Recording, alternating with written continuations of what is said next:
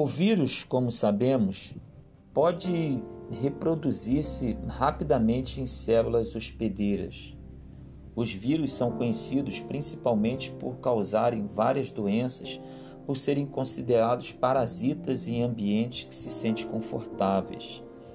Em tempos de pandemia, esta frase, cuidado com vírus, vai mais do que uma cautela diária, tem se tornado uma espécie de mantra das pessoas que não conhecem a Deus. Como povo de Deus, devemos ser vigilantes, sim, dar as devidas atenções a respeito do assunto, mas nunca nos assustar. Acima de tudo, confiarmos em Deus que governa as nossas vidas. O livro de Números, capítulos 13 e 14, vemos um episódio muito conhecido na saga dos hebreus em conquistar a terra prometida. No caso dos espias que retornaram ao arraial dos hebreus depois de 40 dias nas terras de Canaã. Eles estiveram fazendo relatos minuciosos sobre as condições dos territórios ocupados pelos cananitas. Os relatos pessimistas contaminaram o povo de Israel, exceto a Josué e a Caleb, a qual havia um espírito diferente. Era o Espírito Santo que estava neles. Eram espias também, mas com uma visão totalmente diferente dos outros dez.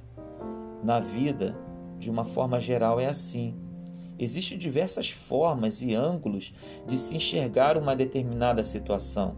Tudo vai depender de como você está disposto a olhar a situação. Na maioria das vezes, analisamos os fatos com cargas de pressupostos que prejudicam a leitura correta dos fatos. Deus também tem um olhar sobre as coisas, mas diferente do homem que enxerga de forma limitada e previsível. Deus baseia-se nos seus decretos que são eternos tudo o que Deus pensa e faz é perfeito. Essa é a sua natureza. Nele não há erro. Ele não tem medo de errar porque ele não erra, simplesmente porque ele sabe como deve ser feito as coisas. Ele faz tudo na hora certa e no tempo certo. Quando Deus enviou o seu filho ao mundo, enviou na plenitude dos tempos. No caso dos espias medrosos, podemos ver muito mais do que uma atitude temerária, mas um pavor que contaminou o povo ao imaginar que teriam que enfrentar numerosos gigantes. Essa atitude deliberada de medo esfriou o ânimo do povo de Deus em relação ao avanço da conquista da terra prometida conduzida por Moisés. Até sugeriram um novo líder para, para voltar ao Egito. O medo é um sentimento importante para a manutenção da vida. Imagine um carro que se move sem freio, somente com acelerador. Fatalmente vai bater. A coragem e o medo devem andar juntos, de mãos dadas. Coragem sem medo é loucura, é ser inconsequente. O medo é importante, mas ele não pode nos paralisar. Foi o que aconteceu com o povo de Deus. O que causa estranheza não era o fato em si dos obstáculos que deveriam ser superados, mas a desconfiança sobre os propósitos de Deus, e Moisés era o porta-voz desses propósitos. Moisés era o arauto do Eu Sou. Este mesmo Eu Sou que chamou Moisés nas terras de Jetro. Este mesmo Eu Sou que capacitou Moisés para falar diante de Faraó este mesmo eu sou que ordenou as dez pragas que humilharam os ídolos egípcios. Este mesmo eu sou que abriu o mar vermelho. Este mesmo eu sou que transformou as águas amargas de Mara em águas doces para que o povo não morresse de sede. Este mesmo eu sou que estava com eles o tempo todo e não seria agora, diante de gigantes, que o eu sou iria se acovardar. Na verdade, aqueles filhos dos anaquins se tornariam gafanhotos de tão pequenos diante de Deus. Aquela narrativa da tragédia, aqueles porta-vozes do caos, que gerou ansiedade no coração do povo de Israel, não teriam privilégio de desfrutar das delícias das uvas gigantes na terra que mana leite e mel. Não, eles pereceriam todos no deserto toda aquela geração que não temeu ao Senhor, pelo contrário, duvidaram das providências de Deus, naquilo que Deus foi e era capaz de fazer pelo povo que tanto amava. Foi Deus quem ouviu o choro, o lamento, o clamor deste povo lá no Egito, quando estavam 430 anos escravos. Apenas Josué e Caleb sobreviveram porque preferiram temer ao invés de duvidar. Olha, irmão, olha o perigo quando desviamos o nosso olhar, quando perdemos o foco. O apóstolo Paulo fala: prossigo para o alvo da soberana vocação que está em Cristo Jesus. Quando Deus ordenou a Moisés que retirasse o povo de Israel do Egito, Deus já havia preparado um plano e o povo deveria seguir sem perder o foco.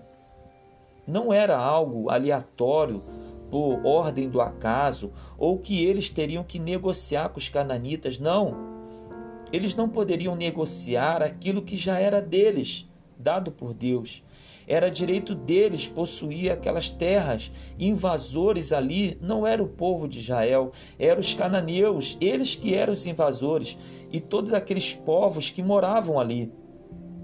Às vezes, temos dificuldade de alcançar os nossos objetivos porque perdemos o foco, a direção, o rumo diante dos desafios.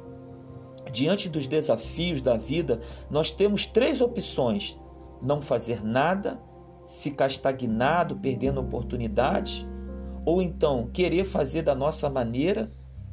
Quando, quando optamos dessa forma, o, o futuro se torna improvável e muito provavelmente nós nos cansaremos e ficaremos pelo caminho. Ou então optamos por confiar em Deus, na mentoria de Deus, para ver com os nossos próprios olhos os resultados da nossa vitória. Mas digo logo, você terá que derrotar gigantes. Não será fácil, mas Deus está à frente. E quando Deus está à frente, a vitória é certa. Então, cuidado com o vírus da descrença. O que aconteceria se Moisés fosse fosse trocado e o povo escolhesse outro líder e não aquele a qual Deus escolheu? Moisés cairia em descrédito, sim, diante do povo. O próprio Deus seria envergonhado diante das nações, de um povo que teve que engolir o seu orgulho e voltar escravo no Egito novamente. diferentemente de Moisés, que foi fiel ao Senhor, vemos hoje em dia o povo de Deus sofrendo humilhações por líderes que se levantam no meio do povo de Deus para envergonhar o nome de Deus. O dano que causam é enorme na credibilidade do Evangelho. As conversões genuínas ficam cada vez mais difíceis. Outros até abandonam o Evangelho por decepção. Mesmo assim, irmãos, se quiserem disseminar o vírus da descrença em você, rejeite, não se abata, porque o Senhor mesmo disse que haveria escândalos, mas ai daqueles que provocarem os escândalos, vão sofrer amargas consequências. Lembre-se que o general da sua vida é Cristo. Não coloque outro líder que não seja Cristo na direção da sua vida. O apóstolo Paulo vai dizer que Deus chamou uns para apóstolos, outros para pastores, outros para mestres, para a edificação da igreja, mas o fundamento é um só, é Cristo. Foi ele que deu a vida pela igreja. Ele é a cabeça da igreja, ele é a pedra de esquina angular que dá harmonia a todo edifício. Líderes humanos podem falhar e até no, no, nos decepcionar, mas Cristo não. Ele é fiel, mesmo quando nós somos infiéis. Ele não pode negar a si mesmo. Antes de chegarmos ao destino final das nossas vidas, que é a Canaã celestial, a terra prometida, é, que Deus preparou para nós um lugar onde não haverá mais choro nem morte, porque as primeiras coisas se passaram. Precisamos lutar e lutar muito aqui para não sermos contaminados com vírus que podem afetar a nossa fé em Cristo. Se o povo de Deus no Antigo Testamento enfrentava gigantes de carne e osso, nossos anaquins atuais são espirituais. Nossa luta é contra Satanás e seus capangas. Esta é a nossa luta. É uma luta espiritual. E o campo de batalha é a nossa mente. Satanás contaminando a mente do, do ser humano, ele consegue mudar a forma de pensar sobre ele. Por isso que a palavra de Deus diz em Romanos 12 que devemos renovar o no, nosso entendimento para que possamos experimentar qual seja a boa, agradável e perfeita vontade de Deus. Então, como você está agora diante dos seus desafios? Com coragem e sendo orientado por Deus? Ou querendo ir até a frente, mas sem direção alguma, sem a direção da palavra de Deus? Ou então até paralisado diante dos gigantes que aparecem na sua frente? Somente na palavra de Deus é que nós conseguimos combater o vírus da descrença. A palavra de Deus vai dizer: Não se aparte da tua boca o livro desta lei, antes medita nele dia e noite, para que tenhas cuidado de fazer conforme tudo quanto nele está escrito, porque então farás prosperar o teu caminho e serás bem-sucedido. Não te mandei eu? Esforça-te, tem de bom ânimo não temas, nem te espantes, porque o Senhor teu Deus é contigo por onde quer que andares. Buscai o reino de Deus e a sua justiça, e as demais coisas serão acrescentadas. Então, basta confiar em Deus para não ficar no caminho. Alegre-se no, seu, no Senhor e Ele concederá o desejo do teu coração. Entrega o teu caminho ao Senhor confia nele e o mais ele fará.